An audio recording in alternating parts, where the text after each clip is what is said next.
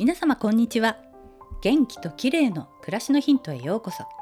今日もお越しいただきありがとうございます。毎週土曜日は美容の話をお届けしています。今日は炭酸パックについてです。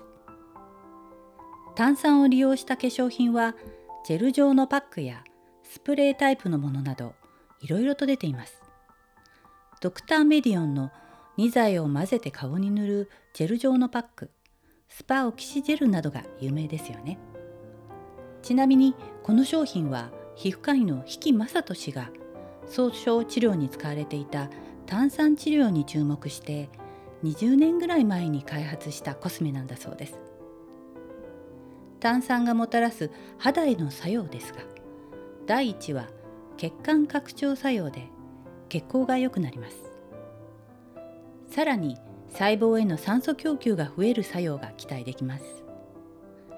炭酸つまり二酸化炭素が増えると血液中でヘモグロビンとくっついていた酸素が放出されて細胞に酸素がより多く供給されるようになるわけです。年齢とともに細胞への酸素供給は減少するんだそうで炭酸パックでそれを補ってあげると肌細胞が元気になるというわけです。炭酸パックには抗酸化作用のある美容成分などもたくさん配合されていて美肌効果が高い処方になっています。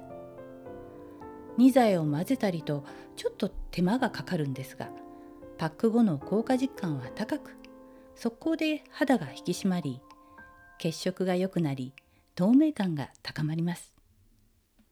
肌の元気がないと感じた時には炭酸美容を試してみると良いかもしれません。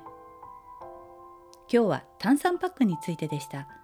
最後までお聞きいただきありがとうございます。またお会いしましょう。友吉ゆき子でした。